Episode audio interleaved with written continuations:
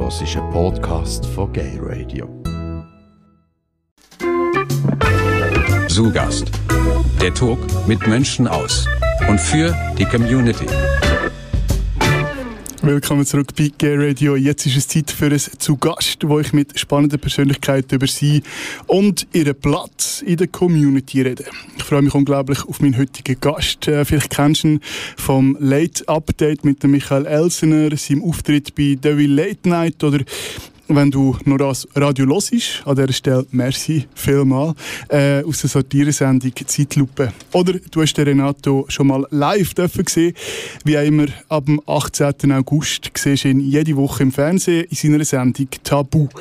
Inwiefern es für ihn Tabu bezüglich bezüglich sich selber gibt oder ob es vielleicht gar keine gibt, das erfahren wir in der nächsten Stunde. Zuerst mal herzlich willkommen im Studio Renato. Hoi, freut mich. du hast mir äh, äh, im, im Vorgespräch gesagt, äh, deine vier Stichworte, die ich würde beschreiben wären nett, okay, gescheit, gleichgültig und interessiert. Ähm, ob wir in dieser Stunde, in dieser Stunde herausfinden, ähm, inwiefern die sich auf dich zutreffen, äh, schauen wir. Äh, auf, auf, deiner, auf deinen Social Media Kanal hast du in den letzten Tagen, ähm, in den letzten ich bin ein aufgeregt. Tut mir leid. Ähm, du hast, du hast, ähm, du hast äh, äh, uns auf Instagram und auf, auf Facebook ähm, mitgeteilt, dass du nicht so gut kannst reden im Moment. ja. Ähm, äh, wie, wie, du hast deinen Einsatz rausgenommen. Wie geht es dir jetzt? Äh, gut, äh, äh, überraschend gut, fast schon, fast schon äh, wie soll man sagen, enttäuschend gut. Was Medikamente alles können machen Ja, ja, also irgendwie, ich habe jetzt mein erster Weisheitszahn, den ich zu habe. Äh, und ich hatte schon gedacht, vielleicht... Ähm, keine Ahnung, äh, geht es mir vielleicht ein bisschen schlechter, so dass, es irgendwie, dass ich noch ein bisschen mehr Mitleid bekomme und dass ja, die Leute oh, sagen so, oh nein, der Renato, der Arm, redet er schon und trotzdem kommt er da zu unserer Community, hey, man ist schon ein guter. ja, also, also das, das, das, da, da, da, hast du das nicht gehört? Hat dir das niemand gesagt? Nein, Hast du nein. Trost bekommen? Nein, nein, ich habe schon ein bisschen Trost bekommen, mhm. aber äh, ist natürlich eben, nachdem, wenn es nach einem Tag schon weg ist, dann bist du halt, äh, ja, jetzt geht es meint er schon wieder viel zu gut. Ähm, bin zwar auf Antibiotika und Schmerzmittel, aber irgendwie merke ich keinen großen Unterschied zu sonst. Ein bisschen müde ist mir manchmal, aber das ist mir müde, am Abend. Ja. Aber es ist also heiß und ja. eigentlich, ich glaube, es fühlen sich alle so wie ich. Die meisten fühlen sich eh schlechter, wie es jetzt gerade vom Gurten. Äh, Bist du Nein, ich bin nicht. Ja. Nein. Ist das etwas für dich? Äh, ich, äh, ich glaube im Fall nicht mehr. Also vielleicht auf der Gurte, ich weiß nicht, ich muss es wieder mal ausprobieren. Aber ich bin, ähm, also ich bin, ich bin so ein bisschen Workaholic geworden und dementsprechend ein relativ ähm, asozialer oder unsozialer Mensch. Ähm, und recht, recht langweilig. Also es ist recht peinlich oft, äh, wenn Leute mich fragen, wenn ich den Süßer mache und dann merke ich eigentlich nichts, äh, außer mit, mit, mit, mit meiner Hündin laufen und mit meiner Freundin zusammen sein und im besten Fall ah, beides sie auch, zusammen. Sie darf mitkommen. Ja, sie, wenn sie dann mitkommt, dann ist es ein Ausflug. Ja. Dann ist es ein Rendezvous und dann äh, küssen wir uns vielleicht auch. Also die Hündin und ich, nein. Also. Äh, nein, also ich, ich, ich habe vor einem Jahr äh, habe ich einen Auftritt gehabt beim Open Air St. Gallen. Mhm. Äh, und er hat das schon lange gewusst, also ich dachte, oh, vielleicht gar nicht wieder mal. Ich bin jahrelang immer an das Open Air gegangen. Äh, und ich muss aber sagen, ich, ich trinke seit sechseinhalb Jahren keinen Alkohol mehr. Äh, und früher noch schon, und zwar gern und viel. Und ich bin noch nie nüchtern am Open Air St. Gallen gewesen, und ich würde es auch wirklich niemandem ans Herz legen, das zu machen. Schlimm gewesen. Ja, nein, ja, mal. Also nicht, ich, bin, ich bin das Problem, es liegt nicht okay. an Ihnen, es liegt an mir. So. Und zwar, weil ich hatte so wie, ich es verpasst, um dann wirklich zu sagen, ich gang und dann, weißt du, so richtig, oder? Und dann, wie ich irgendwie am Freitag ist mein Auftritt gewesen, am Abend, am 7. glaube Und ich hatte gesagt, okay, ich gehe am 4. dort an und vielleicht bleibe ich dann, weißt du, und dann überlege mal schauen, was passiert. So, hey, so crazy bin ich. Und bin dort an, am 4. am Nachmittag, am Freitag, läuft wirklich eigentlich nicht so viel und ich bin rein und es ist einfach, oh nein, es ist viel zu laut, viel zu viele Leute, ich muss weg. Und dann habe ich meinen Auftritt, dort ist, der Auftritt ist dann gegangen, das hat Spaß gemacht und dann, da bin ich sozusagen wie mit dem Element, kaum ist das fertig gewesen, bin ich dann etwas zu essen holen, habe müssen anstehen zum Essen holen. Dann hat mich das aufgeregt, oder? Das ist ja so, das ist ja wirklich spießig. Also es wäre egal gewesen, wenn du da getrunken wärst, oder? Ja, dem wäre alles egal. Und dann haben eine Kollegin dabei gehabt und die Kollegin, die ist halt so, die ist so ein Megaschuss. Also ist so wirklich, weißt, gesellschaftlich anerkannt ein Schuss. Weißt, okay, wirklich, da gibt es wirklich keine zwei Meinungen so. Und die ist die ganze Zeit angelallt worden und zwar nicht einmal sexistisch, sondern nur so, hey, oh, du Und, und sie hat das gut irgendwie gehandelt Ja. und ich, ich hatte gedacht, oh nein, das ist ja furchtbar, Okay. dass man muss mit, also das, ist- das, ist ja eigentlich geil, oder? Das ist das schöne Open Air, das kannst du, hey, du, du, und der andere auch, hey, und nachher weiss niemand mehr etwas. Das ist ja super. Dann habe ich das nicht können. Dann habe ich etwas gegessen und bin heim. Sofort wieder zurück auf Bern. Das war äh, Uh, wirklich ein bisschen traurig. Gewesen. okay. Ja. Du trinkst seit sechs Jahren kein Alkohol mehr? Mhm. Spannend. Das ist Fall gar nicht so spannend. Habe ich nicht gewusst. Haben schon etwas, ich habe schon etwas Neues gelernt. Also es ist, Äh, also es ist äh, sagen wir es mal so, ähm, es ist wahrscheinlich ungewöhnlich, weil das nicht viele Leute äh, machen. Mhm. Aber ich habe bis eben so knapp 27 habe ich auch wirklich ziemlich alles rausgeholt, Mhm. was man kann rausholen aus, aus, aus dieser Droge. Äh, und dann habe ich wieder ein alkoholfreies Jahr machen, zum Beispiel mal schauen, wie das eigentlich so ist. Und nachher habe ich nach dem Jahr habe ich nicht wieder anfangen zu trinken, weil ich nicht habe wollen, mein vergangenes Ich mir befehlen lassen, was ich mache, sozusagen. Ähm, ein Autoritätsproblem mit mir selber. Und dann habe ich gesagt, ich trinke irgendwann dann wieder, wenn ich das Gefühl habe, äh, jetzt will ich und jetzt muss ich. Ähm, aber das ist wie nicht mehr gekommen. Eine starke Persönlichkeit. Selbst, ich finde gerade das Wort nicht, aber äh, Ich du weiss, kann, wenn du etwas in, in den Kopf gesetzt hast, Ja, sagen wir es mal so, ich, ich kann nur ganz oder gar nicht. Also ich bin Ja. so ein exzessiver Typ. Also weißt du, zum Beispiel, jetzt, wo ich nicht trinke, kann man sagen, oh, das ist eine starke Persönlichkeit. Aber da, wenn ich getrunken habe, Mhm. äh, hätte man das wahrscheinlich nicht gesagt, obwohl ich im gleichen Maße exzessiv etwas gemacht habe. Oder eben nicht. Also dort mal schon gemacht und Mhm. jetzt eben nicht. Ähm, ja, ich habe, das- ja, sagen wir, ich habe das Glück, dass ich wenigstens, wenn ich sage, ich kann ganz oder gar nicht, bin ich immer froh, dass ich auch gar nicht kann. Mhm. So, das hilft. Ähm, Renate, wir haben schon ein bisschen über dich erfahren, weil wir haben auch schon erfahren, dass du gut kannst viel reden ähm, Ja. Und ähm, ich habe jetzt vor, mit dir mal ganz bei deiner, von ganz Anfang anzufangen. Nämlich bei deiner Geburt. Irgendwann Mhm. bist du geboren. Ja. Ähm, wo, bi- bist du in, bist in St. Gallen geboren? Also du, du, komm, du hast einen St. Galler Dialekt, Mhm. mit dem bist du auch mehr oder weniger bekannt. Mhm. Ähm, bist du in St. Gallen geboren? Also im Kanton St. Gallen. Ähm, Geboren bin ich äh, zu Rorschach, glaube Dort ist, glaube das äh, Spital. Mhm. Gsi, äh, und aufgewachsen bin ich zu Goldach am Bodensee. Da ist so äh, eine Viertelstunde mit dem Zug äh, auf St. Gallen. Und nachher dann in St. Gallen mit aufgewachsen natürlich, weil ich dann irgendwann in die Kante bin dort äh, und ja. Also Kanti und nachher ähm, studieren. Ja, also nach, zuerst habe ich noch ein Zwischenjahr gemacht, äh, weil ich habe irgendwie noch etwas machen wollte. Ich wollte nicht sozusagen wieder direkt weiter in die Schule. Ähm, ich habe es so komisch gefunden, es hat immer am, am, in den letzten paar Wochen so gefragt, was wir eigentlich machen wollen. Und es hat recht viele gegeben, die so gesagt haben, ja, ich muss jetzt endlich mal frei haben und in die Ferien gehen, weil eben die Kante ist so streng war und ich muss jetzt reisen. Und ich habe das irgendwie überhaupt nicht begriffen, weil erstens habe ich kein Geld gehabt zum Reisen. Aber ich, also ich dachte, wie schafft ich das? Und ich habe es auch komisch gefunden, also Kante, wie jetzt nicht, die einen haben es schwerer und die anderen weniger schwer, aber es ist immer noch okay. Also es ist nicht, es ist nicht, es ist nicht super easy, aber es ist auch gleichzeitig nicht so, dass ich irgendwie gerade im Kollaps nachher musst auf Bolivien äh, Wellness machen. Ähm, aber ähm, ich habe dann ein Zwischenjahr gemacht, äh, weil ich wollte irgendwie wieder noch richtig arbeiten. Ri richtig scha- also du bist nachher Also richtig schaffen, Journalist. Ja, äh, äh, okay, okay. Was ist denn? Okay, okay. Also du hast ähm, äh, aber in Bolivien hast du auch ein- Ah nein, das war nur ein? Witz. Gewesen. Aha, Äh, ah, nein, ah, nein, weil, bist ja weil nicht alle, haben wollen, ja, alle haben wollen irgendwie auf Ecuador und auf Ja. Bolivien und irgendwie so das typische, Ja. äh, sagen wir mal, das Hipster-Vorurteil hat es trotzdem auf jeden Fall, das haben schon einige schon gelebt. Ähm, nein, ich bin dann, äh, ich habe als äh, Praktikum gemacht beim Ostschweizer Tagblatt, Region Rorschach, äh, als Journalist und habe nachher, nachher als Freischaffender gearbeitet. Und nachher habe ich lauter noch so, so Studentenjobs gemacht. Ich war zum Beispiel für Greenpeace auf der Straße, da die Tagesdialoge, die so nerven Okay. bin ich mega gut gewesen. Äh, und ich bin auch noch der Tony der Tiger für Kellogg's. Nein. Mal. erzähl. Mal im Ganzkörperkostüm in Coop-Filialen in der Zürcher Agglomeration, zum Beispiel in Dietiken. Okay. Ähm, du, das war das Highlight von deiner Karriere gewesen, bis heute. Ja, sagen wir es mal so, äh, es kann mir niemand vorwerfen, dass ich nicht auch mal einen Schießjob gemacht habe. Yes. Wobei ich muss sagen, es ist, äh, es ist natürlich hure heiß gewesen. Es ist so wie wenn du den ganzen Tag äh, äh, die, Da im Studio sein. Ja, aber noch mit Luther Plüschtier an dir. Also so.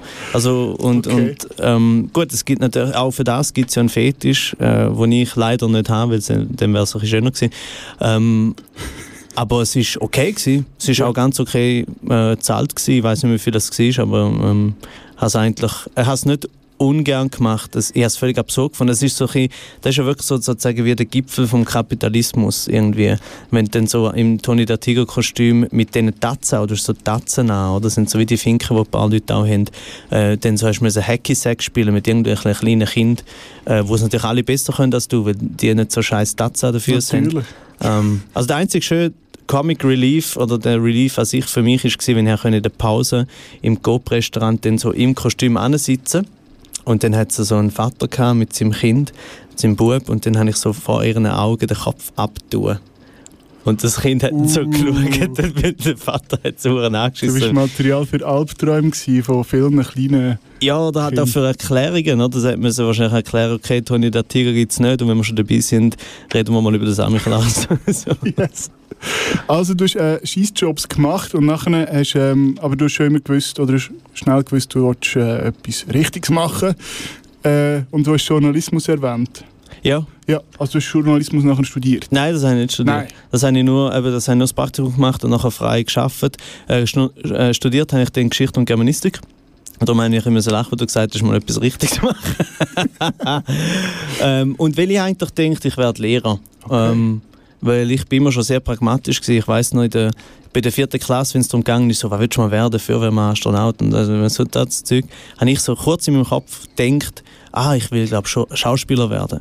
Und aber nachher direkt denkt, ah nein, das ist mega teuer und äh, kommst nicht an die Schauspielschule und nachher verdienst du kein Geld, also nein, komm, du wirst Lehrer. So. Okay. Und ich wäre auch sehr gern Lehrer geworden. Aber Äh, aber ich habe parallel, also im Jahr 2005, als ich im Herbst angefangen zu studieren, habe ich im März angefangen mit Poetry Slam. Äh, und das war klar äh, als Hobby. Gewesen. Äh, und nachher ist das einfach parallel gelaufen. Also ich habe zweieinhalb Jahre, muss ich sagen, habe ich wirklich gut studiert, sozusagen in der, wie sagt man dem, Regelzeit, oder so in der, in der Zeit, Ja. wo man halt, äh, das, bin gleich weit wie alle anderen. Ja. Und gleichzeitig habe ich sozusagen immer mehr Slam gemacht und das hat sich dann auch, ist immer ein bisschen geworden und dann hat es angefangen, wir, wir sind immer so im richtigen Moment die richtigen Sachen passiert. Also es ist, ich habe viel Erfolg im Slam, habe viel gewonnen, äh, dann macht man sich einen Namen, dann habe ich schon viel Text, dann ist eine Agentur entstanden, die äh, sich auf Slam und ein bisschen Textkabarett äh, spezialisiert hat. Die haben mich dann gefragt, unter anderem mich, und dann habe ich müssen sozusagen ein Programm schreiben, weil sie das ja gebraucht haben sozusagen von mir und ich gefunden, gut. Und das ist gerade so in der Zeit, wo ich selber nicht mehr können, die Mails beantworten neben dem Studium Okay. noch, ist die Agentur entstanden. Ja. Und dann habe ich wie so gemerkt, okay, jetzt muss ich es eigentlich machen. mhm. Also ich habe nie müssen, äh, so wie andere, die es wirklich schwerer haben, alles auf die Karte Kunst setzen, sondern es war eigentlich wie alles schon ein bisschen parat gewesen. Und ich hätte nur noch können sagen, ja okay, ich muss jetzt noch eineinhalb Jahre oder wie auch immer fertig studieren und ich mache es nachher. Aber ich habe genau gewusst, wenn ich das mache, mache ich es nie. Weil so pragmatisch wie ich bin, hätte ich wahrscheinlich einfach dann, wenn ich die Ausbildung hätte, dann wäre ich wahrscheinlich einfach Lehrer geworden und hätte gefunden, das ist jetzt ein schönes Hobby gewesen. Ich kann mich noch erinnern, ähm, wo, wie du in mein, in mein äh, Verständnis gekommen bist. In dein Leben treten. mein Leben Sag's, sag's wie es ist. Ähm, das ist, ich weiß aber nicht mehr, das kann nicht 5 2005 gewesen sein. Du bist äh, einmal äh, in der Heldenbar in Zürich auftreten. Oh! Kannst du dich noch erinnern? Aber das Ja, ja, die ist, so, die ist am, am Fluss, oder? ja, ja. Das Und- ist, und das ist Dort ein bist du schwuler noch- Bar, oder? oder Ja, nicht? genau, es ist ein- es ist also ein- ist ein schwuler Anlass. Ah, dem, genau. Und dort hast du einen Auftritt gehabt. ja. Genau. Und dann, aber das ist nicht um die Zeit gewesen.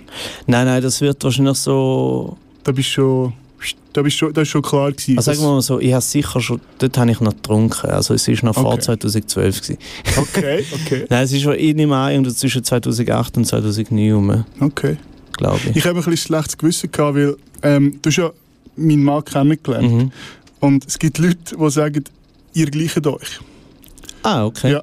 Ja, wir haben die gleiche Frisur, Und- das haben wir auf jeden Fall. Gell? Eben, es ist aber so, schon, und ich, ich sehe es manchmal auch ein bisschen und dann habe ich schlechtes Gewissen gehabt, ich bin allein dort gewesen, äh, und dann denkt, jetzt, jetzt steht da mein Mann auf, auf der Bühne. Und Aha. so bist du in mein Leben getreten. Ja, ja, also ich bin gern, ich, habe- also auch wenn ich es Aber nicht gewusst nein, habe, ich habe ich in dem Moment nicht. gern den Mann gespielt auf der Gell? Bühne. Ja, du hast nicht stolz auf, nicht auf gewusst. uns. Okay. Schön, schön, schön haben wir darüber geredet. Das ist Out and Proud.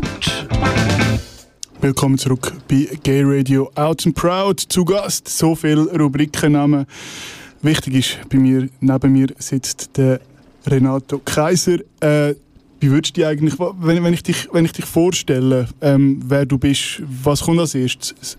Comedian, kommt Spoken, äh, Poetry, Meister? Ähm, Zurzeit sage ich eigentlich immer Satiriker, Komiker und Slam-Poet. Und zwar in dieser Reihenfolge, ähm, weil Satiriker am meisten stimmt. Komiker stimmt auch immer noch sehr und kennen die meisten auch, was das könnte sein.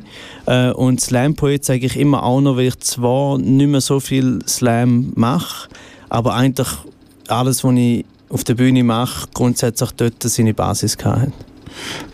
Deine Basis ist Slam Poetry. Ähm, du hast auch schon ein bisschen erzählt, aber du, du hast einfach Texte schreiben, die aufführen. Was, was hat die, was, was hat dich inspiriert zu diesen Texten? Oder warum, warum hast du das äh, Bedürfnis gehabt, zu schreiben?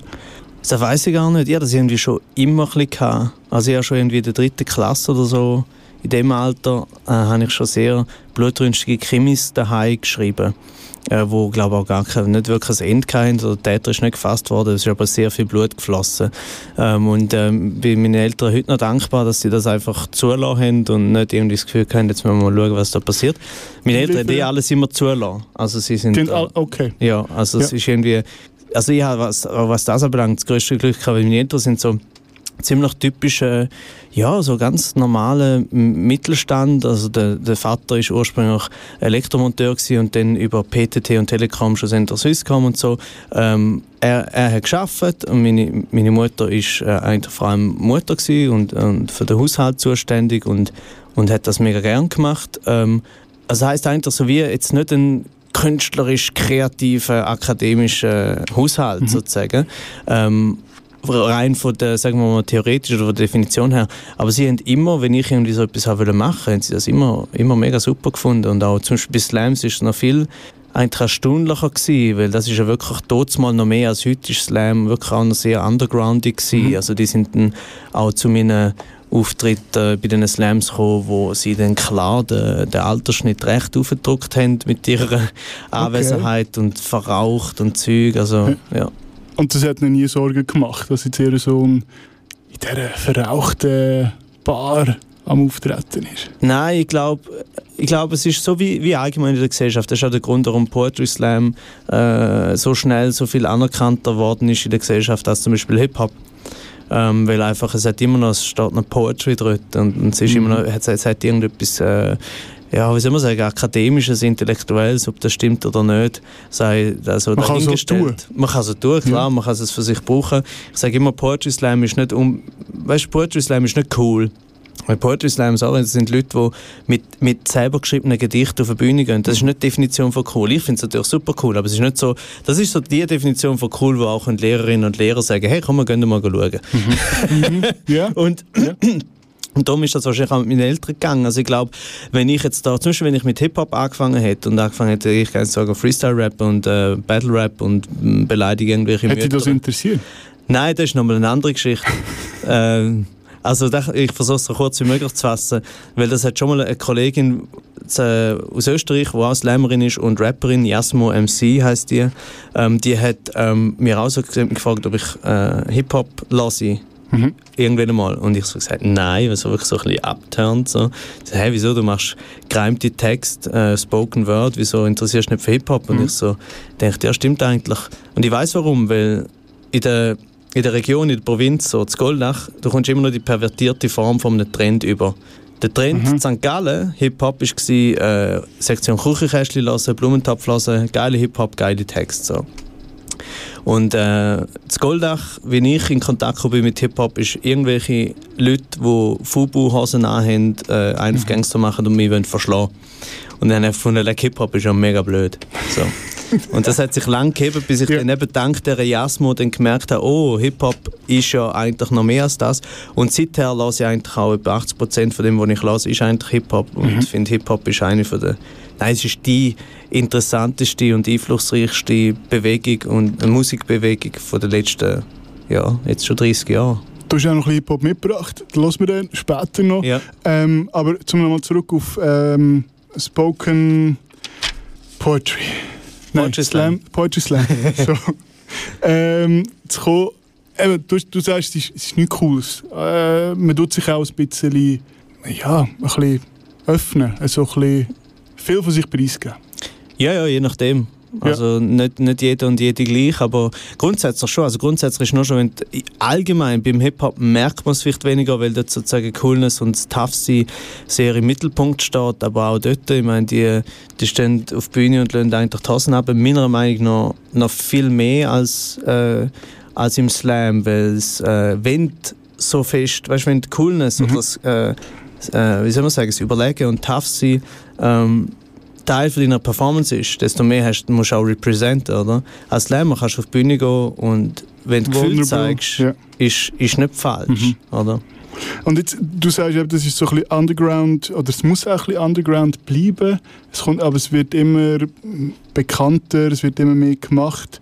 Ähm, so würdest du sagen, ist das, was es heute in der Schweiz äh, an, Spoken, äh, an Poetry Slams gibt, äh, ist, das noch, ist das noch echt?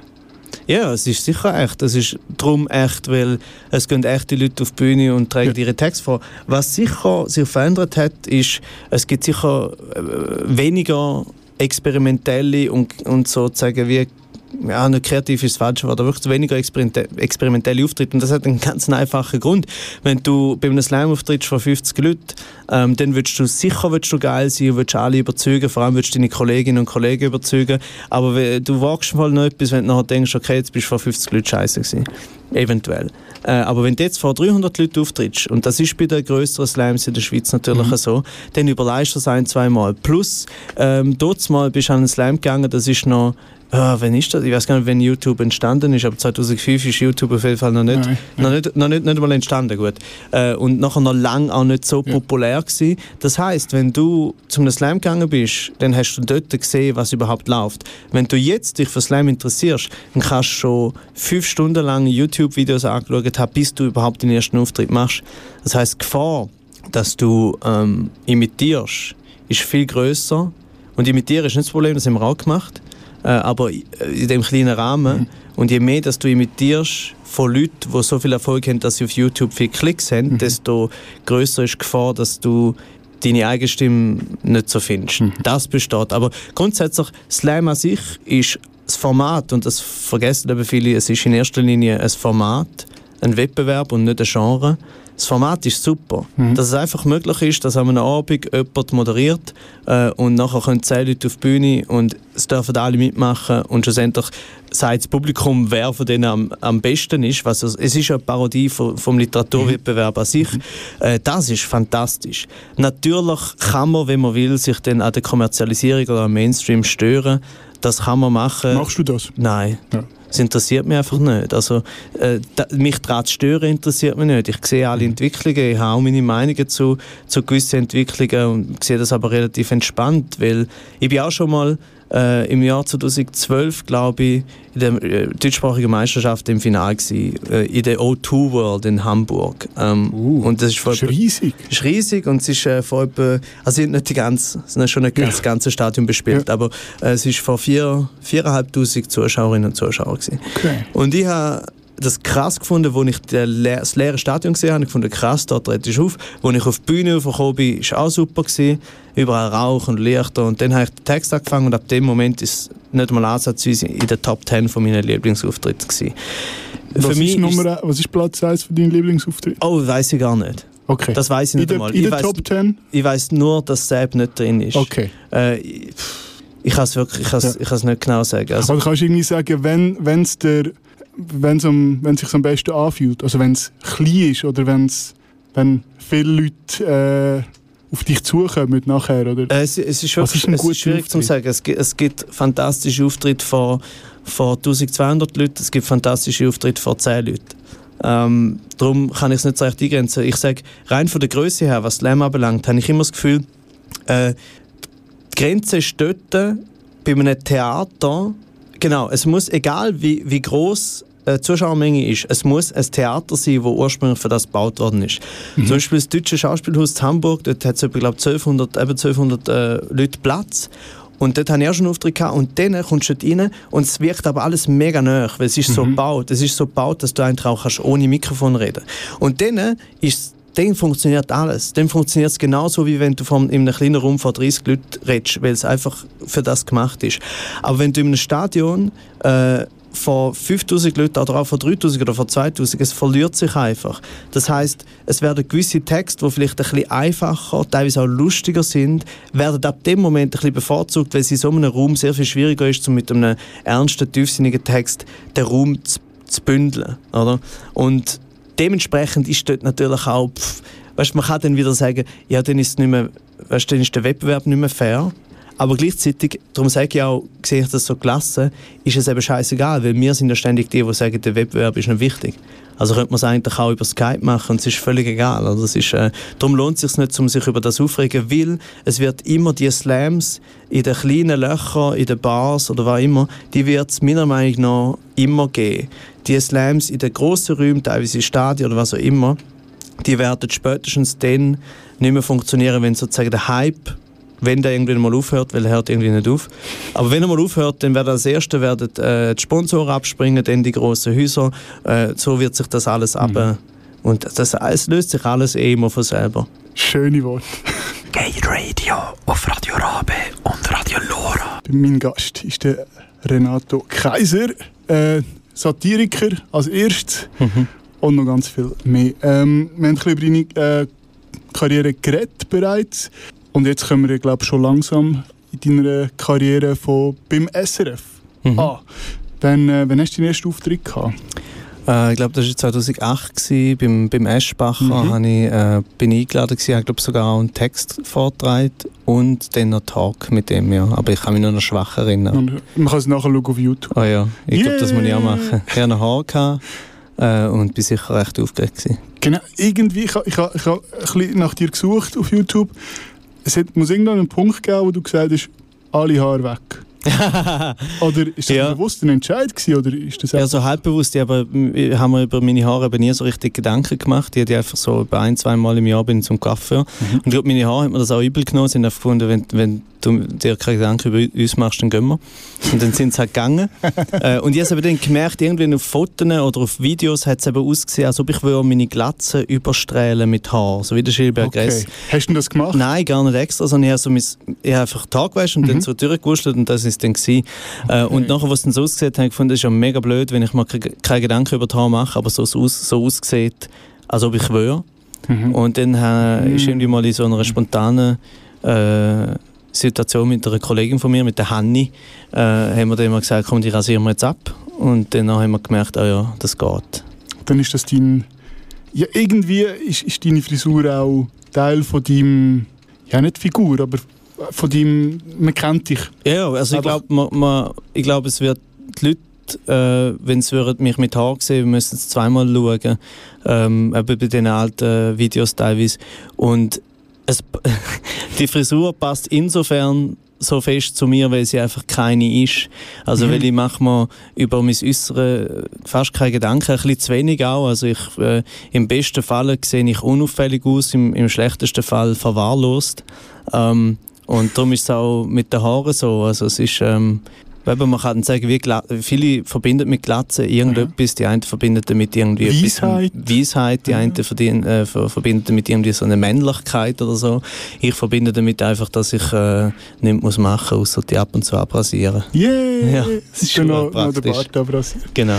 Also 2008 eben der, der, der Auftritt beim Eschbacher ähm, und nachher ist mir bekannt, bist du bei Jacques Paul Müller mhm. ein paar Mal auftreten. Du bist so reingerutscht. Rutscht man da so, rutscht man da so als, als Satiriker, als Comedian rein? Wenn man Glück hat, ja. Also ja. ich habe ich ha immer das Glück gehabt, ich habe mich immer auf das konzentrieren, was ich mache. Ich habe mhm. hab mich immer auf meine Texte konzentriert und auf meine Auftritte und eigentlich nicht so fest darauf geachtet, uh, wenn komme ich endlich im Radio, wenn komme ich endlich im Fernsehen, wenn mir das irgendwie nicht so wichtig ist.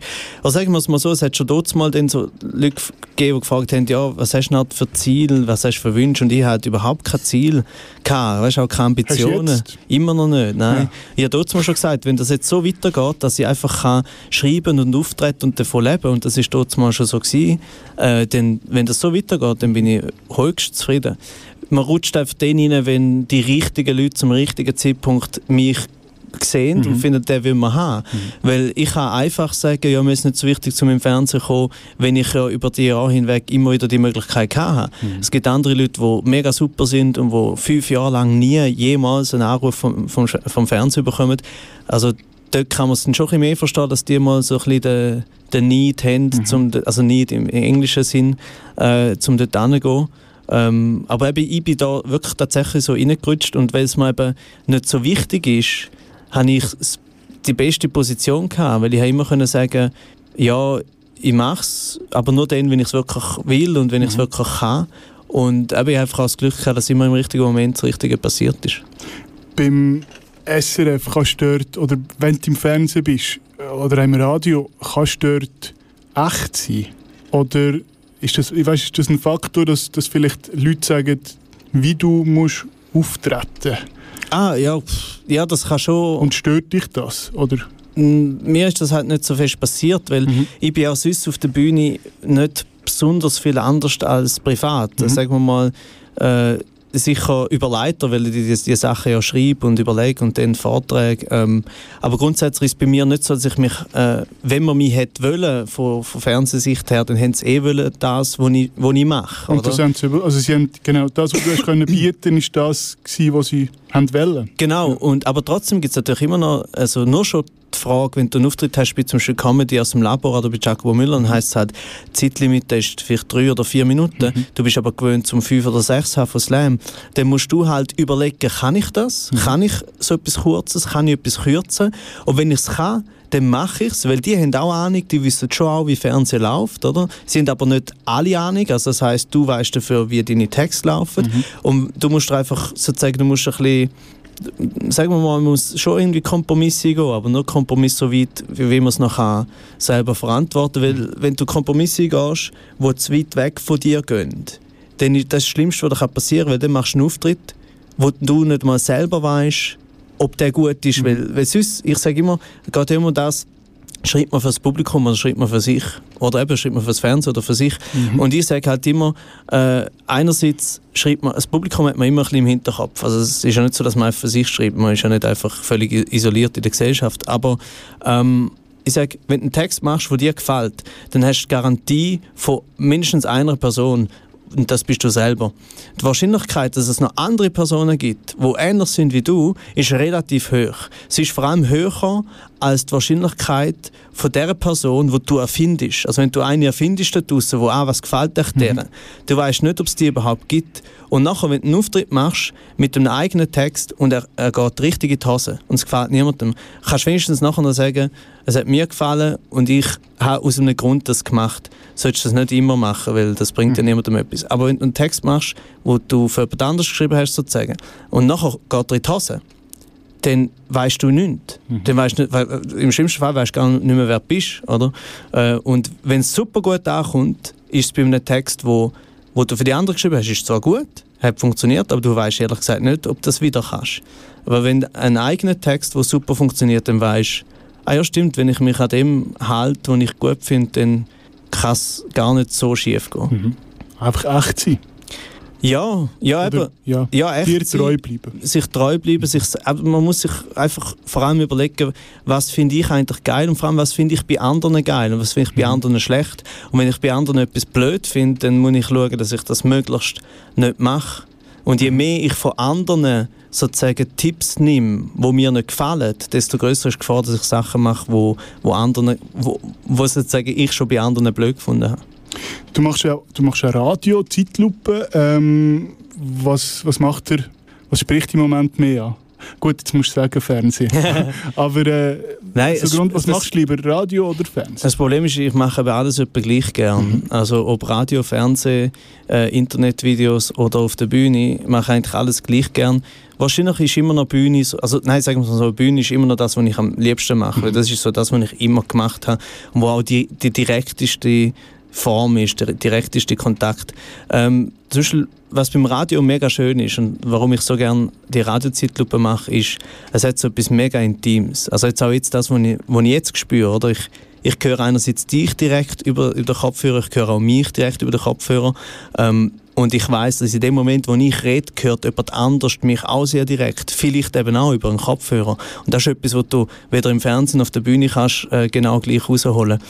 Und gerade beim Radio, gerade in der Zeitlupe, so die Satire-Fraktion vom Radio SRF ist mega cool und die helfen sehr. Also ich komme dort an, wir sind auf einer Wellenlänge, ich kann meinen Text, so wie ich ihn geschrieben habe, meistens etwa so machen und sie sagt aber dann immer so, die Kollegin, die ich dort habe, Danina Barandun, die sagt so, ah, aber dort ist noch selber und selber Schritt doppelt und willst nicht selber, machen wir es nochmal und machen wir es nochmal ein bisschen so. Und das Lustige ist, Sachen, die ich gar nicht check, beim Fernsehen ist das ähnlich gewesen, äh, irgendwie mal so etwas ganz Kleines für den Comedy-Frühling gemacht.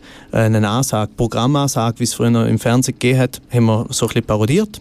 Und dann habe ich das gemacht. Und dann haben wir einen Take gehabt, wo ich gefunden habe, der ist geil, der ist super, den nehmen wir. Und dann ist der Regisseur gekommen und gesagt, hey, kannst du es nochmal machen und mach es ein bisschen mehr so. Ich weiß gar nicht mehr, wann er gesagt hat.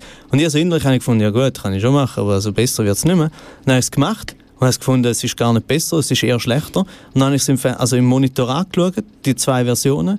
Und sie ist einfach die zweite Version, die er hat wollen, mhm. die ist einfach besser gewesen. Und ich weiß nicht warum. Mhm. Und darum das sind so die Momente, wo du dann so merkst, du hast vielleicht selber Ahnung von dem, was du machst, aber du hast dann von gewissen Sachen halt keine Ahnung und ja. Du hast, du hast es ja angesprochen, SRF äh, produziert ja in den letzten paar Jahren, ich würde sagen, so gerade nach Jacobo Müller, ähm, verschiedene Comedy-Formate. Also, du hast ja, glaube ich, im Forum gesagt, so der Sommer, oder? Mhm. Zum ein bisschen überbrücken fast.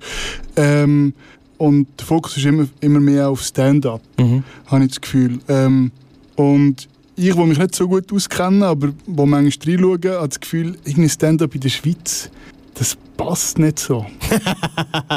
ja, das, das kann ist, nicht funktionieren. Ja, das ist ein, es ist ein grosses Thema, beziehungsweise teilweise auch ein grosses Missverständnis. Sagen wir es mal so. Es gibt immer wieder mal Leute, die so sagen, ja, weißt Comedy, das ist, nicht, das ist nicht so mein Ding. Und dann finde ich immer so, das kann fast nicht sein. Weil Hast du gern lustig mit deinen Kollegen? Redest du mit denen und lachst ab und zu? Und wenn du das kannst mit Ja beantworten dann hast du eigentlich, ist Comedy dein Ding, weil du lachst gern. Du findest lustige Sachen gut. Das Problem ist nur in der Schweiz, ähm, mit Comedy verbindet man nur die grossen Mainstream-Comedians. Und zwar kann das dann Marco Rima sein, das kann Divertimento sein, das kann Peach Weber sein. Und ich sage das völlig wertfrei, was, äh, weil qualitativ sind die alle sehr, sehr gut. Aber es ist eine Form, es ist die große Mainstream-Comedy, die sie machen. In der Schweiz gibt es einfach keine, oder hat es noch keine richtige Alternative-Comedy gegeben, oder? Wenn du auf Amerika schaust, natürlich jetzt die erfolgreichen Stand-Up-Comedians, wie es der Louis C.K. ist, obwohl er jetzt wahrscheinlich gerade nicht ein gutes Beispiel ist, aber er ist vor, vor zwei Jahren absolut größte gewesen. Der ist eigentlich ein Alternative-Comedian, das ist kein Mainstream-Comedian. Ähm, das hat sich einfach so entwickelt und in der Schweiz passiert das jetzt auch und Bern, ich sage das immer wieder gern, weil es immer noch nicht alle gecheckt haben äh, und ich auch irgendwie mich freuen, wenn das beim SRF noch ein bisschen mehr ankommt. Stand-Up Bern, äh, die sind, wo haben sie angefangen? In der Retro-Bar, dann sind sie runter, ich weiß nicht, wie das geheißen hat, ein Rondell. Mhm. Und jetzt sind sie auch teilweise einmal im Bierhübel mit dem Anfang und dem Schluss von der Saison. Stand-Up Bern, die sind super. Und das sind Leute, die kommen weder aus dem Kabarett, noch aus dem Slam, noch aus irgendeiner Comedy-Schmiede oder so. Das sind einfach Leute, die sich am amerikanischen Beispiel, die, also das amerikanische Stand-up Alternative Comedy, hoher geil gefunden und haben dann irgendwann in der Retro-Bar, soweit ich weiß, äh, so ganz besoffen zum Wirt gesagt, ja, das können wir viel besser, was machen wir da innen, das machen wir da innen. Und dann hat er es wirklich auf den nächsten Monat organisiert mhm. und haben es müssen und haben es gemacht und ich bin jetzt schon zwei oder drei Mal bin ich dort gewesen. Und die machen jeden Monat neu, die, die dort sind, die, mhm. die feste äh, Gruppe, machen jeden Monat so 10, 15 Minuten ein neues Set und das ist mal besser, mal schlechter. Ist das, das um den Frank Richter? Nein, der Frank Richter war auch das schon dort, gewesen, äh, aber er ist äh, nicht im fixen Team. Also das ist der, okay. der Schül, äh, der Jules äh, ja. Siegenthaler und der ah, Jonathan ja, Wegenast ja. und noch, wie heißt noch, der, der Züsch, oder ich nehme es in, nicht meine Stärke. Wie heißt der andere noch, der Hosch? glaube ich. Ich mhm. habe schon mal seinen Namen falsch gesagt. Auf jeden Fall, äh, die sind einfach sozusagen aus dem Nünd mhm. gekommen und sind zu Bern selber find, sind sehr erfolgreich. Es ist mhm. immer, immer gut verkauft. Also sie machen sogar, sie machen, weiß nicht, ob sie immer noch so machen, mit Kollekten. Mhm. Also wirklich super oldschool. Äh, und ja, eben, die Leute, das ist eigentlich, das ist auch Comedy. Mhm. Das ist auch Stand-up, nur kennt man es nicht. Man kann auch Marco Rima und Divertimento, das kann man auch super finden. Äh, aber man kann nicht, wenn man es schlecht findet, mhm. dem dann sagen, ah, Stand-up in der Schweiz funktioniert nicht. Weil es funktioniert schon, ähm, man muss aber genauer schauen und dazu kommt einfach noch wie bei allem in der Deutschschweiz, äh, der, der Markt ist einfach sehr klein. Mhm. Wird er grösser? Ja, ich habe das Gefühl, also ich habe das Gefühl, es gibt immer mehr, mehr Stand-up-Comedy ähm, Möglichkeiten. Es hat vor einer Weile, also vor fünf Jahren, hat es einfach für einen Stand-up-Comedian in der Schweiz einfach auch nicht so viel angegeben, um sich auszuprobieren. Ähm, das heißt, es gibt zum Beispiel in Zürich gibt's bereits, und glaube in Bern auch, äh, gibt es so American Stand-up oder auf, mhm. auf. Englisch. Ja, gibt es in Bern, ja. ja und äh, bin jetzt zwar noch nie gesehen, aber immer noch gut gehört. Also es ist, ähm, es ist einiges im Kommen, weil ich finde, das ist eine Form, wo es überall einfach relativ schnell kann gehen kann. Irgendeine Bar, die an dem interessiert ist, das kostet nicht so viel. Nicht, dass ich will sagen, dass man denen so nicht, nicht so geben mhm. sondern ich meine, in dem Sinne, es kostet nicht viel. Du brauchst nur ein Mikrofon und einen Verstärker. Mhm. Und du machst einfach einmal im Monat, oder in Zürich gibt es bereits einmal in der Woche, äh, eine Stand-Up-Bühne, Bambi heißt die, glaube ich. Ähm, ja, also es ist auf jeden Fall im Kommen. Es gibt immer mehr Leute, die das machen. Hast du einen Favorit im Moment in der Schweizer Comedy-Szene? Außer dich vielleicht. Außer mir, dann wird es schwierig. Nein, ich habe, äh, also zwei, zwei von meinen Lieblingen, die kommen äh, aus der Slam-Szene ursprünglich, aber das, was sie jetzt machen, ist ganz klar Stand-up-Comedy. Und zwar ist das Hazel Brucker natürlich. Das ist ein relativ ein einfacher Vorschlag, weil mhm. da sind schon andere jetzt drauf gekommen. Das ist halt einfach, das ist super. Sie ist einfach eine von der gescheitsten äh, äh, und lustigsten Leute, die ich kenne. Dann der Gabriel Vetter mit seinem neuen Programm, das Hobby heißt, also neu, das ist jetzt auch schon seit ein, eineinhalb Jahren unterwegs. Mega gut. Und nicht aus der Slam-Szene ist einer von meinen Favoriten zum Beispiel der Eddie Ramirez. Yeah, ich habe gehofft, du sagst. Ja, der ist, äh, der ist mega super. ähm, der deckt ja auch, der deckt ja auch alle Tabuthemen ab, wo genau. man so ab, also einerseits im Rollstuhl, dann hat er ja nochmal eine Beeinträchtigung mit der Stimme, wo mhm. ich aber nicht mehr weiß genau, was der Grund dafür ist. Dann ist er, glaube ich, non-binary. Genau. Ja. Also, dem, also wenn du den gehst, schauen, hast du nachher deinen moralischen Pegel also mega aufgefüllt. Das ist sehr gut, sehr gut. ah, ja, ist einfach mega lustig. Es das ist, jetzt auch grad, ist eine super Überleitung, dass ich noch kurz ja. Werbung mache. Unsere Sendungen kannst du nämlich, liebe Zuhörer und liebe Zuhörerinnen, auch online nachhören auf unserer Webseite gayradio.lgbt und dort kannst unter anderem auch, wenn du den November suchst, den November 2018, die Sendung mit dem Eddie Ramirez nachher hören. Gay Radio. Radio vom anderen Ufer. Willkommen zurück da bei Gay Radio auf Radio Rabe 95,6 oder im Livestream auf radio.grenzenlos.ch.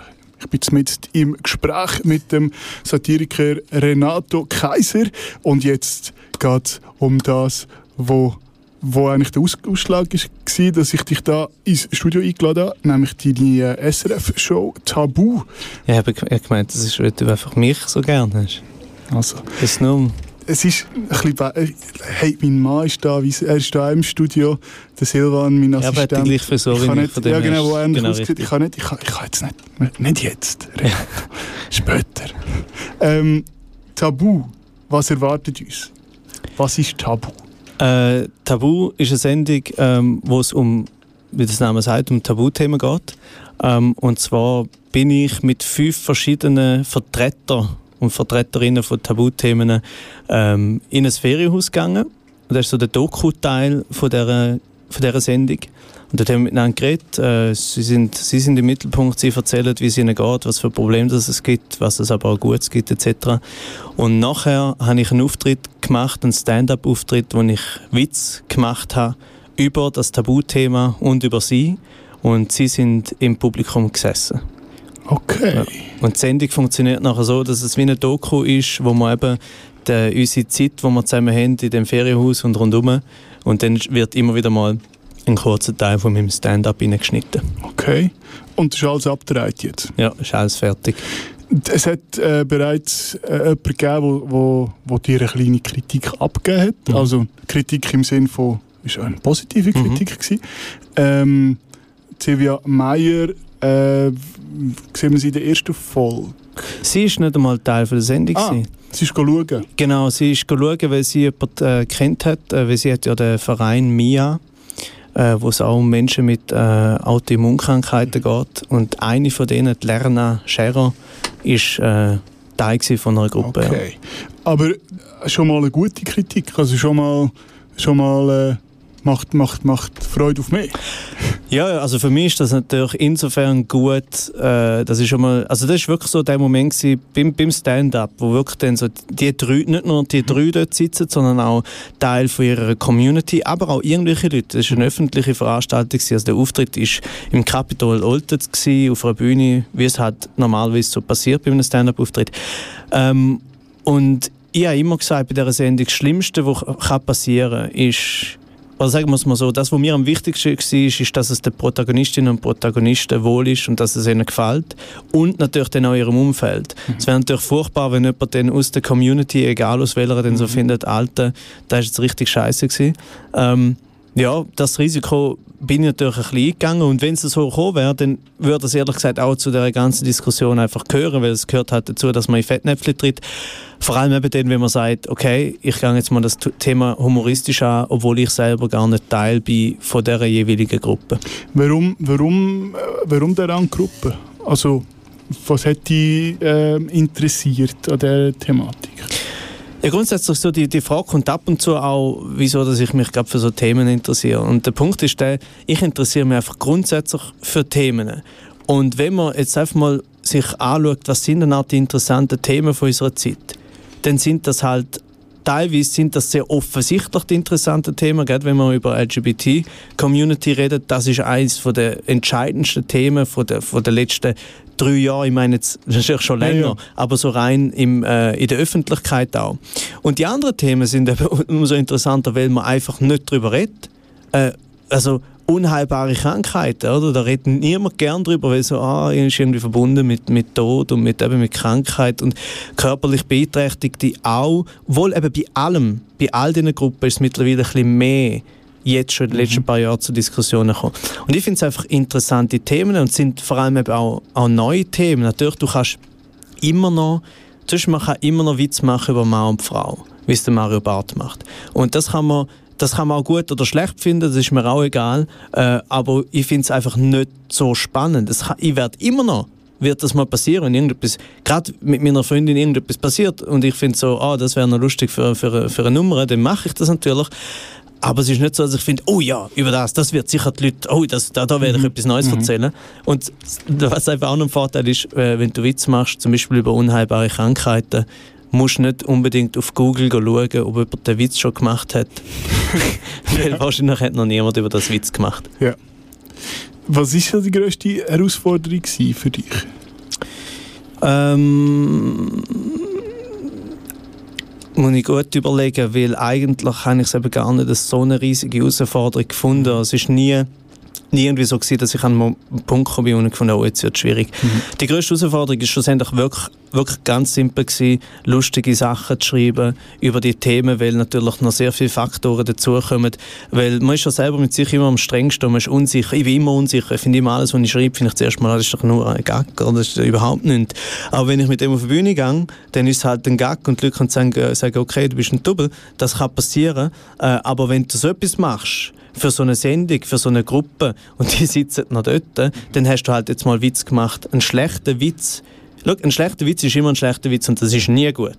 Aber ein schlechter Witz über, über Vögel ist schlimm, die armen Vögel, aber ist nicht so schlimm wie ein schlechter Witz über jemanden, äh, wo gerade in einer Chemotherapie steckt. Macht Sinn. Ja, und das ist so, das ist so die grösste Herausforderung gewesen. Weil alles, Haben, haben den Protagonisten und Pro Protagonistinnen deine, dein, dein Set schon können lesen nein, Die haben nicht gewusst, was auf sie nein, zukommt. nein, nein, die, haben- die haben gewusst, dass sie das nicht werden überkommen, Mhm. weil das wäre auch blöd, äh, weil man Dann braucht lachen sie nicht. Ja, genau. Also sagen wir mal so, es kann auch sein, dass sie jetzt nicht lachen, aber wenigstens ehrlich, also so mit einem Grund, weil sie es nicht lustig finden. Nein, sie müssen ja natürlich, damit wir die Reaktionen sehen, ob sie es gut finden oder nicht. Äh, wir sind, es ist wirklich klar, wir sind im gleichen Team. Ähm, weil ich das ist so die einzige Stimme, die mich gestört hat in meinem Kopf vor dieser Sendung oder vor dem Dreh, ist dass jemand und sagt, ja, ist jetzt aber gar nicht so böse gewesen. Das könnte ja passieren, aus satirischer Sicht. Und dann habe ich mir so wie gesagt, ja erstens, ich kann es eh nur so machen, wie ich es mache. Äh, das heißt, wenn es dann zu wenig böse würde sein, dann müsste ich halt sagen, okay, dann bin ich halt nicht der Richtige für die Sendung, für den, der das sagt, oder für die. Ähm, aber man muss auch sehen, es geht nicht darum, dass ich dort äh, bei dem Stand-up die ganze Zeit die bösesten Witze über die Leute mache, sondern ich mache Witze über das Thema. Das heißt, ich mache Witze über sie, ich mache Witze über, über ihre Gruppe, aber ich mache auch Witze über, über mich, über alle aussen, über, über Gesellschaft, wie sie mit dem umgeht. Dementsprechend, mir ist nicht so wichtig, ob ich jetzt die, die bösesten Witze über Krebs oder Homosexualität oder über was immer noch kann, Armut und körperliche Beeinträchtigung, das ist nicht mein Ziel gewesen. Ich einfach, wie immer, eigentlich ein Thema genommen, das ich interessant finde und will lustige Sachen darüber erzählen. Wenn, äh, wenn mich am 18. August das erste Mal einschalte, dann ist, ist glaube ich auch das Thema LGBT in der ersten Folge, gell? Nein, in der zweiten? Ähm, was in der zweiten ist, ich glaube, ja, ich glaube, es ist in der zweiten, bin aber nicht mehr ganz sicher. Der erste ist äh, Für- körperliche Beeinträchtigung. Erzähl mir doch mal, was, ähm, was sehe ich da im Fernsehen? Also ich sehe dich mit, mit äh, Protagonisten im, in einem Häuschen. Mhm. Also grundsätzlich siehst du vor allem Protagonistinnen und Protagonisten und mich siehst äh, eher weniger z- tatsächlich. Und das ist auch mit ein Grund, gewesen, warum ich das so Konzept so gut gefunden habe. Im Mittelpunkt stehen, steht die Gruppe und stehen sie. Der Doku-Teil ist auch viel größer als der Stand-up-Teil. Ja. Und im Doku-Teil sieht man, natürlich, wir sind immer das vierte oder das zweite im Gespräch, man sieht mich schon immer. Aber redet dann eigentlich die ganze Zeit sie. Okay. Das heißt auch, es gibt zum Beispiel auch keine Stimme aus dem Off von mir, sondern es ist so, wir haben ein Interview gemacht mit jedem Einzelnen und jeder Einzelnen, äh, wo etwa eine Stunde, eineinhalb gegangen ist. Und dort haben wir so viel Material gehabt, dass nachher das Ziel ist, wenn wir nachher Bilder zeigen, wie wir Ausflüge machen, wie wir im Haus sind etc., im Hintergrund hörst du eine Stimme von innen. Okay. Das heißt, grundsätzlich ist es in dieser Sendung so, wenn du fragst, was sehen wir denn dort? Ihr seht und hört dort eigentlich vor allem die Protagonistinnen und Protagonisten, die durch das sozusagen ihre Gruppe vorstellen und repräsentieren. Aber in erster Linie, und das ist das, was ich am meisten gemerkt, aber auch vorher schon gewusst habe, es ist ganz normal. Also in ihrem Alltag Ja, man Sie- sieht, ja, im Alltag, natürlich in einem Ferienhausalltag, aber ja. es, sind, es sind irgendwelche Leute, die natürlich thematisch etwas erzählen, aber nicht nur. Okay. Äh, und das ist wirklich das, was, mir am wichtigsten ist, dass es nicht nur darum geht, so, so jetzt erzählen wir mal, wie ist es denn halt mit denen, sondern dass man auch, eben, das ist das Hauptproblem, dass man, dass man die Leute dann teilweise eben nicht mehr als, als Menschen betrachtet, sondern einfach so als Vertreterinnen und Vertreter von der Gruppe. Wobei eben, wie gesagt, natürlich sind sie das in dieser Sendung schon auch. Vier Folgen, Fünf. fünf Folgen äh, über fünf Wochen. Nachher ist fertig. Nachher kommt wieder Deville, glaube ich, erstes kommt äh, Late Update und nachher wieder der. wo du auch dabei bist. Genau, ja. Ähm, und nachher gibt es eine zweite Staffel Tabu. Ja, ich hoffe es. Was also, muss passieren, dass ein zweit... Also du wärst dabei. Ich wäre sofort dabei. Dich würde es interessieren. Was Also das ist passieren? vom, also ich finde immer noch, also es ist etwas vom Besten, was mir je passiert ist. Äh, ich finde es auch vom Konzept her etwas vom Besten, was ich seit Jahren auf SRF gesehen habe, meiner Meinung nach. Und zwar wirklich vom Konzept her, da geht es nicht nur um mich. Ähm, und nachher muss passieren, dass es natürlich möglichst viele Leute schauen, dass äh, das Feedback gut ist, dass Kritiken gut sind, glaube ich.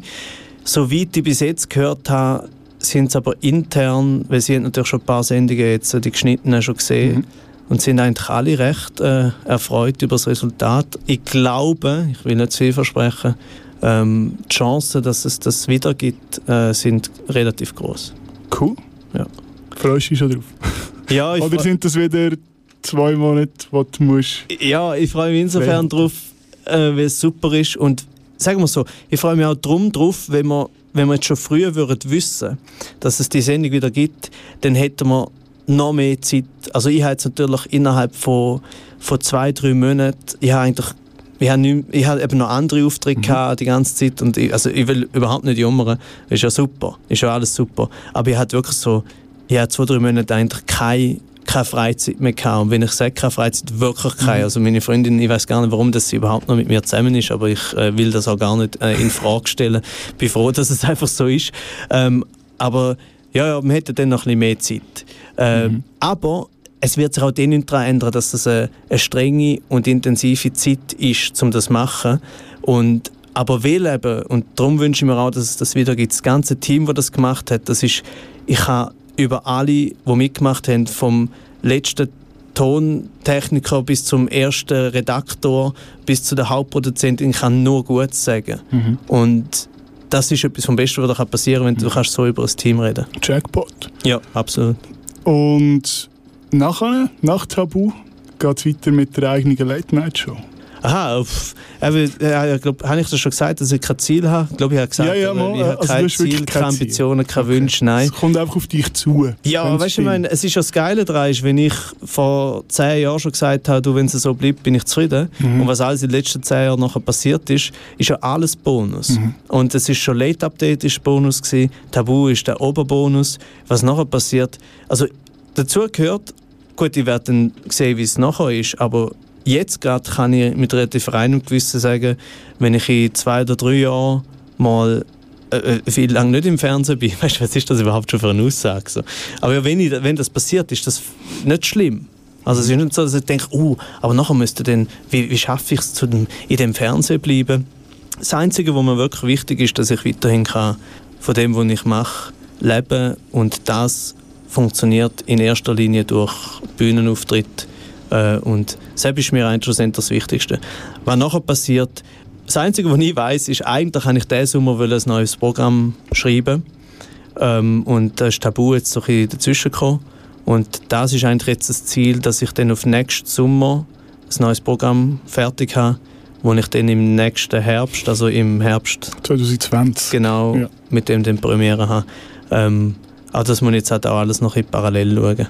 Was machst du, wenn, wenn ein Witz aus, aus Tabu jemanden so verletzt oder verrückt macht, dass er oder sie einen Shitstorm star startet und Ja.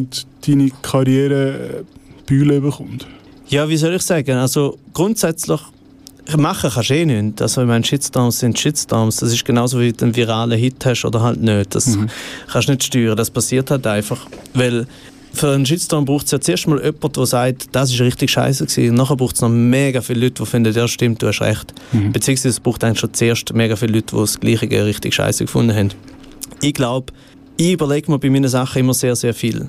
Ähm, weil ich Angst habe. Weil ich unsicher bin. Weil das Schlimmste, was mir könnte passieren ist nicht, dass es jemand nicht lustig findet, sondern dass jemand könnte sagen, das stimmt nicht. Oder das ist einfach falsch oder das ist äh, verletzend. Weil, wenn jemand ein Feedback gibt, so, das hat mich verletzt, dann nehme ich das an und sage sicher nicht, nein, das hätte ich nicht verletzt. Das ist ja absurd. Äh, natürlich hätte er das verletzt. Das ist ja nicht meine, äh, wie soll man sagen, nicht, das liegt nicht in meiner Macht. Aber ich kann nur dem sagen, was mich dazu geführt hat. Und wenn es einen Shitstorm gibt, so einen richtig schlimmen, dann würde ich ein Video machen, wo ich würde darüber erzählen warum ich den Witz genauso gemacht habe. Und nachher wird, wird sich herausstellen, was die Leute sozusagen dann sinniger finden, im Sinne oder meine Position. Ja, Schlussendlich kannst du es ja nicht. ja, es gehört ja. wirklich auch zu dem, dass ich mir das, wie gesagt, also wenn ich mir das zu fest überlegt hätte, dann hätte ich wahrscheinlich die Sendung nicht gemacht. Ja.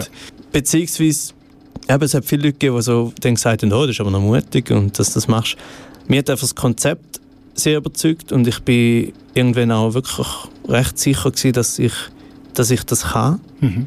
Ähm, und ich habe mindestens jetzt schon eigentlich von allen Protagonistinnen und Protagonisten das Feedback gehabt, dass sie sich wohlgefühlt haben. Und eigentlich noch viel mehr, als ich mir erwartet habe.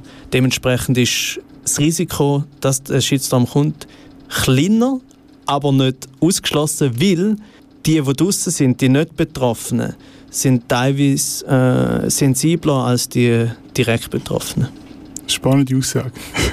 Wir haben vorhin über deine äh, SRF-Sendung äh, Tabu geredet, äh, ab dem 18. August, äh, immer am Viertel ab 9 Viertel Äh, ich glaube auf dem Platz, wo sonst die anderen Late Nights auch sind, so um 20 vor 10, glaube ich. Okay. Immer am Sonntag, ja. Am Abend. ja. Nach dem Im- Tatort. Nach dem Ich Tatort? glaube, ja.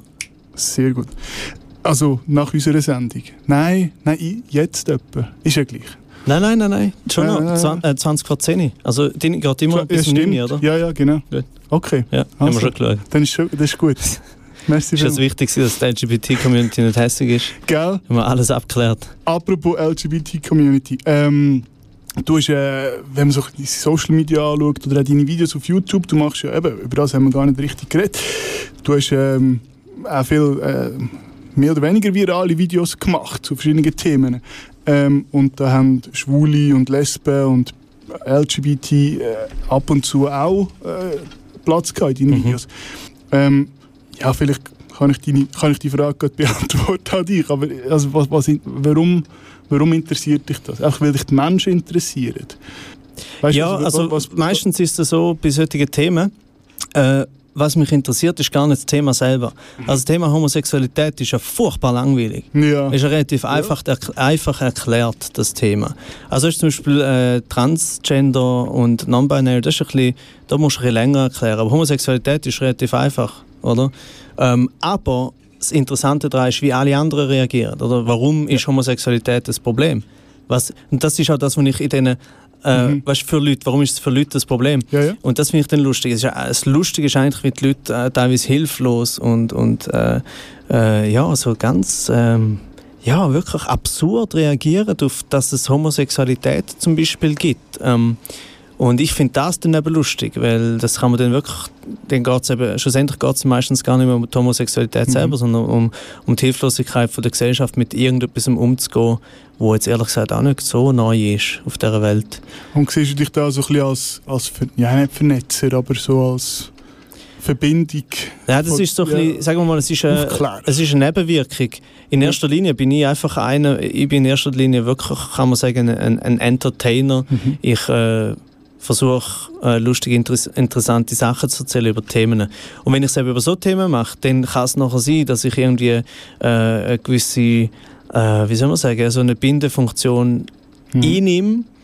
Äh, aber das ist eigentlich so, das ist das, was ich am wenigsten im Kopf habe, beziehungsweise auch, wo ich am meisten Angst davor habe. Ich finde das sehr unangenehm, wenn zum Beispiel gerade ein, ein cis-heteroman wie ich, ein weißer cis-heteroman wie ich, dann so anfängt, dass sich so sich so wie, es hat so etwas Bevormundendes, oder? Ich, hey, look, ich zeige jetzt der Welt, da gibt es übrigens noch die Homosexuellen, oh, da gibt es übrigens noch äh, Non-Binary, also so wie, es hat immer so etwas äh, Gönnerhaftes.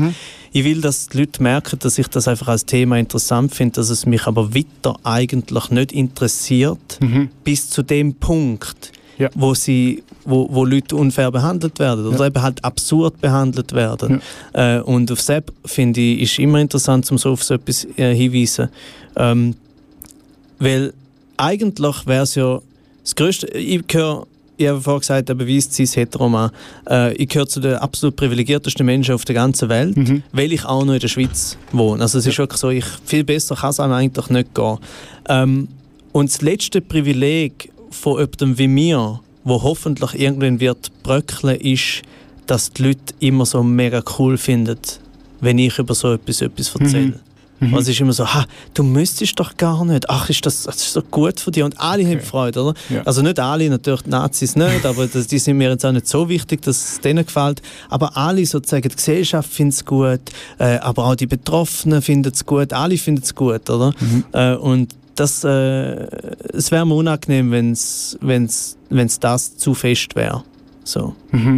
Weil es ist für alle besser, wenn es schlussendlich einfach nur lustige Texte sind. Also lustige und, und hoffentlich auch gescheite Texte.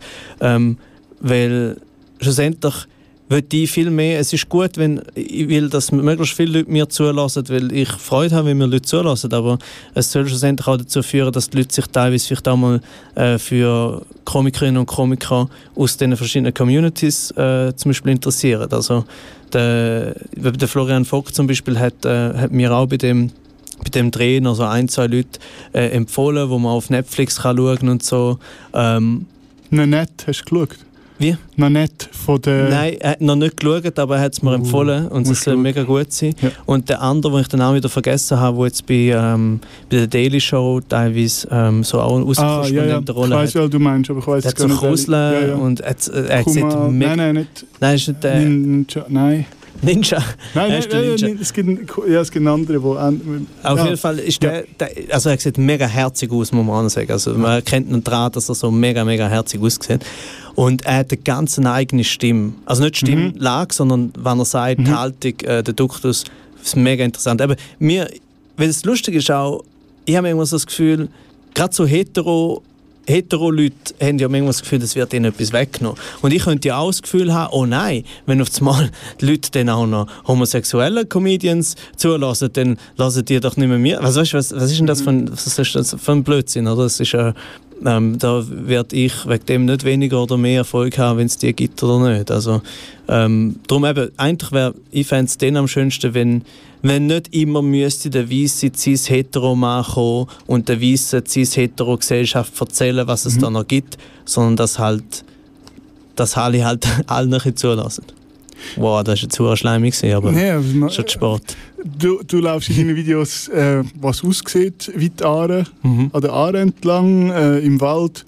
Ähm, vielleicht kann ja mal jemand mit dir laufen aus dieser äh, oder, oder, oder Rolle. Ja, genau. Ich könnte, der, genau das wäre geil. Ich könnte den, den Eddie stoßen und der macht das Video und ich bin immer noch im Hintergrund. Es ist einfach gleich. Mhm. Ich muss einfach noch schauen, ob das Rollstuhlgängig ist dort. Er braucht einfach ein gutes Profil.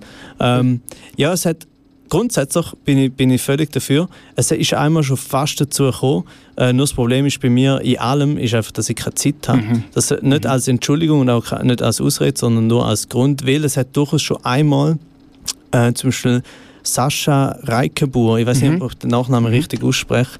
Äh, Sascha hat einmal ähm, einen Einwand gehabt, weil ich bei einem Video über Homosexuelle ein bisschen fest äh, mannenlastig war, mhm. wie es ja so oft passiert. Mhm.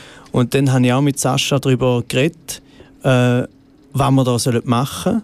Und dann haben wir eigentlich so etwas schon ein bisschen angedenkt. Also eher so etwas, wo, ich glaube, Sascha wohnt in Zürich äh, und dann hätten wir jetzt eher so etwas gemacht mit Video vielleicht zusammenschneiden. Ja. Hat sich dann aber zeitlich nicht ergeben. Aber ich bin auf jeden Fall offen für solche Kollaborationen, weil das Schöne daran ist ja, weniger Arbeit für mich. Richtig. Und das richtige Pronomen für Sascha benutzt. Ja, einfach gut. keins. Genau. Ja. Bravo. Ich bin auch ganz stolz. Wir müssen sofort das Thema wechseln, sonst mache ich sicher noch okay, okay, okay, okay, okay. ähm, Genau, äh, die Videos kann man nachschauen. Wo, wo, wo, also du hast einen YouTube-Kanal, mhm. äh, du hast eine Webseite, mhm. wo man auch deine Live-Termine ähm, findet. Ähm, in Bern, wann bist du das nächste Mal? In Bern bin ich das nächste Mal am 27. September im Bierhübeli. Und äh, ich tue das darum so taggen, weil äh, das Bierhübeli ist erstens mal natürlich eine mega geile Location und zweitens äh, ja, ich habe also ich schon auch ab und zu mal in größeren Locations gespielt, aber das ist schon jetzt eher etwas Großes und darum wünsche ich mir einfach sehr, dass der Laden voll wird, damit äh, die, die mich da gebucht haben, das nicht bereuen. Also am 27. September bin ich im Bierhübel mit meinem Programm äh, Renato Kaiser in der Kommentarspalte.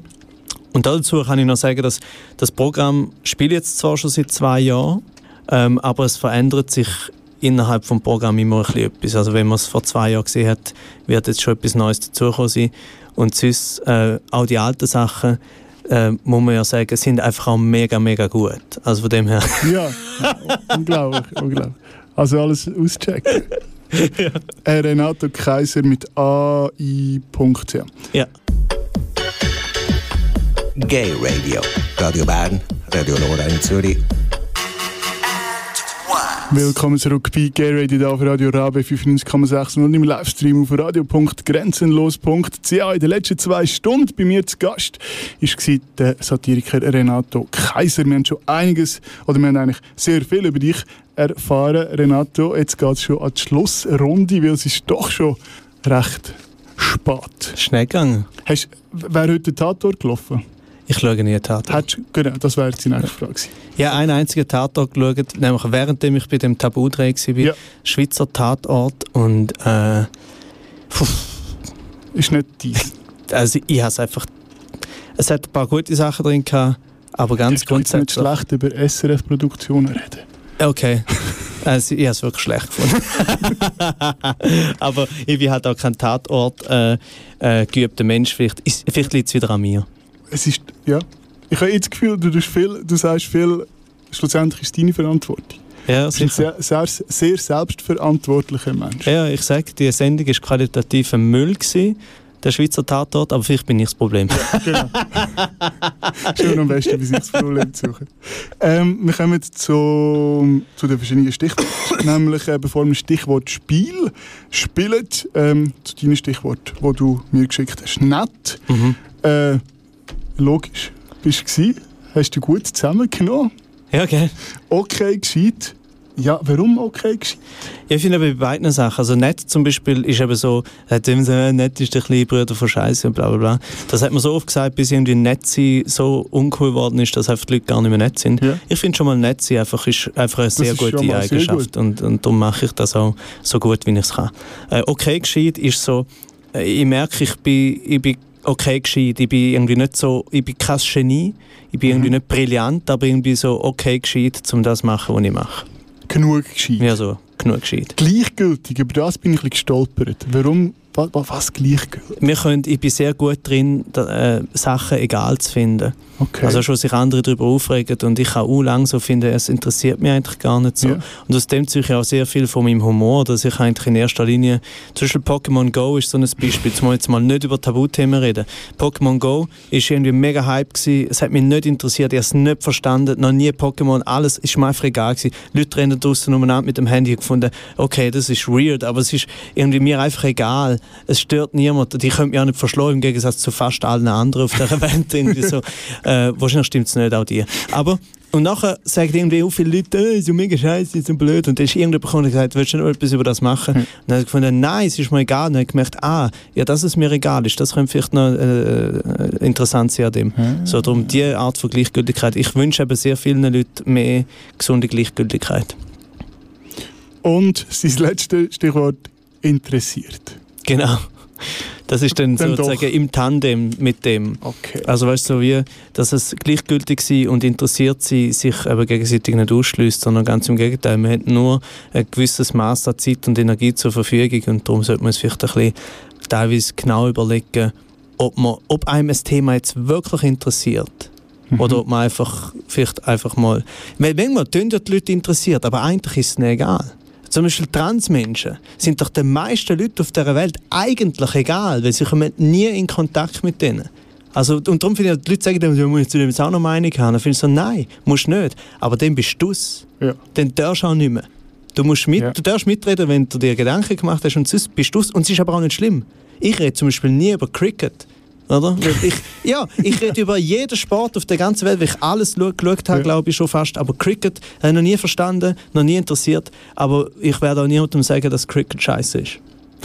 Sehr gut. Mal, es sieht schon scheiße aus. Äh, Nein.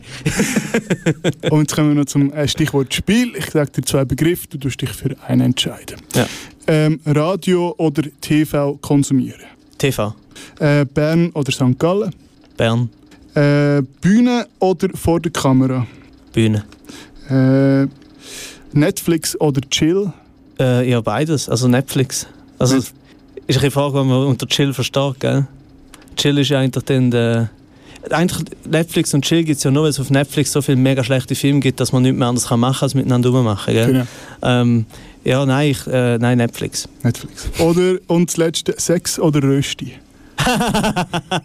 Sex und Rösti, das ist das Rösti. Und wenn sie muss, wir die Rösti sein. Das ist äh, das Einzige aus der Schlagerwelt, das ich auswendig kann. Darum beides. Beides. Ja. Nein, Okay, Okay. Sex. Sex. Okay. Fuck, ich liebe Rösti. Wir müssen, glaube gar nicht mit, äh, lange diskutieren. TV schauen, los ist halt kein Gay Radio. Äh, Bern oder St. Gallen, Bern ist dein Daheim. Ja, Jetzt. ja sage ich auch, weil also ich, ich liebe St. Gallen, äh, aber ich bin nicht sehr lokal gebunden. Also ich, ich habe zum Beispiel ich habe länger zu Fribourg gewohnt, als ich jetzt zu Bern wohne und ich habe Fribourg auch geliebt, aber ich bin jetzt zu Bern und Bern, muss man halt einfach sagen, ist eine sehr gute Stadt. Das ist so. Yes. Äh, Bühne oder vor der Kamera, ich glaube, das hast du in diesen zwei Stunden auch schon gesagt. Äh, warum? Ähm, Netflix oder Chill. Schaust du Netflix? Ja, Also bist du ein Serienschauer, wenn du Zeit hast? Ja, eben, ich habe ja nie Zeit, Ja. aber jetzt habe ich wieder, jetzt seit dem Drehschluss habe ich wieder Zeit und ich habe Arrested Development angefangen. Yes. Fucking hell, ist das geil. Ich habe das immer noch so ein bisschen gehört, ich habe nie gewusst, es ist so gut, es ist so gut geschrieben. Wobei man muss sagen, ein paar Folgen haben natürlich nicht so gut gealtert. Nein. Also so, es hat durchaus Ist auch... bei der ersten Staffel noch? Ja, jetzt bin ich glaube schon in der Oder dritten Staffel Okay. auch. Aber es hat so ein paar Sachen über, über Schwule gehabt, Mhm. wo du so findest, ja, hm, ja. So, es geht irgendwie immer noch halbe, weil sie irgendwie so, sie parodieren ja eigentlich einen, wo, wo irgendwie wie nie rauskommt Ja. oder so. Der ist, ein, der ist halt auch hure gut, der Dave Cross. Mhm. Äh, und das andere, was ich finde, wirklich problematisch ist, ist Rita, äh, wo äh, der äh, Mr. F, wo schlussendlich mentally retarded äh, female heisst, ist, dort ist auch vieles recht, dort geht es eigentlich nicht mehr so richtig heute, aber grundsätzlich ist äh, einer von der, etwas vom lustigsten, bestgeschriebensten, was ich je gesehen habe. Trotzdem schauen, genau. Und äh, Sex oder Rösti, du hast dich schlussendlich dann doch für Sex entschieden. Mhm. Äh, schön. Ja, weißt du, weil, wie Rösti ist ja so, Rösti kann ich, kann ich mir selber machen und es ist, äh, es ist super. Mhm. Und Sex kann ich auch selber machen und es ist super, aber es ist das zweite sehr viel besser als Mhm. bei Rösti. Es ist so. Die letzten zwei Fragen. Wer soll, ähm, wer muss mal da ins Gay Radio kommen? Oh, ähm, ja, ich kann es jetzt gerade so aus meiner Gruppe zum Beispiel, kann ich eigentlich alle drei sagen. So, ist der Florian Vogt noch nie in einer von diesen Sendungen? gewesen? Doch. Ja, eben, gell. Äh, dann würde ich, der Henry ist sicher auch schon. Das ist gewesen. jede, jeden Monat, ja. Der, der ist jeden Monat Ja, da? ja. Oh shit, da siehst du, wie gut ich vorbereitet bin. Mach. Sorry, Henry. Du musst nicht Äh, vorbereitet sein. und ja, dann müssen wir halt äh, Janin äh, einladen, der auch noch dort war. Gut. Ähm, was hätten wir denn sonst noch so? Das ist doch gut. Janine. Ja, Janin. Also müssen wir am 18. August, äh, am- ja genau, wir müssen einfach einschalten, um zu schauen, Ja. wer die Janine ist. Ja. Äh, und die allerletzte Frage, wie echt bist du heute gewesen? Äh, alles fake. Alles fake? gehört alles zum Business. Yes. Mein Business in der Randgruppe. Und je besser ich das Business durchziehe, desto länger kann ich von euch leben. Jetzt wäre eigentlich gut, einfach nur Musik einspielen, aber erzähl, was los wäre für ein, für ein Lied. Ah, das ist gut, ja, weil äh, Realness, oder? Es war eigentlich ein realer Moment. Gewesen. Äh, und das ist äh, Weißer Golf äh, von Kleinklasse, aber hauptsächlich vom Bass. Und der Bass hat mega geile Musik gemacht in den letzten paar, hat immer schon geile Musik gemacht. Und sehr viel, sehr, äh, sagen wir mal, ernste und musikal, alles mega geil, aber nicht so Mainstream-fähig. Und der Track ist, finde ich, extrem Mainstream-fähig, mega wuchtig, mega humorvoll wie der Bass. Auch kann sein. Lasst all seine Alben, und, Genau. aber auch das. Ich bedanke mich sehr äh, recht herzlich äh, bei dir, Renato, dass du da ins Studio gekommen bist, dass du dir Zeit genommen hast und wünsche dir alles Gute äh, und vielleicht bis ein anderes Mal. Ich danke, merci.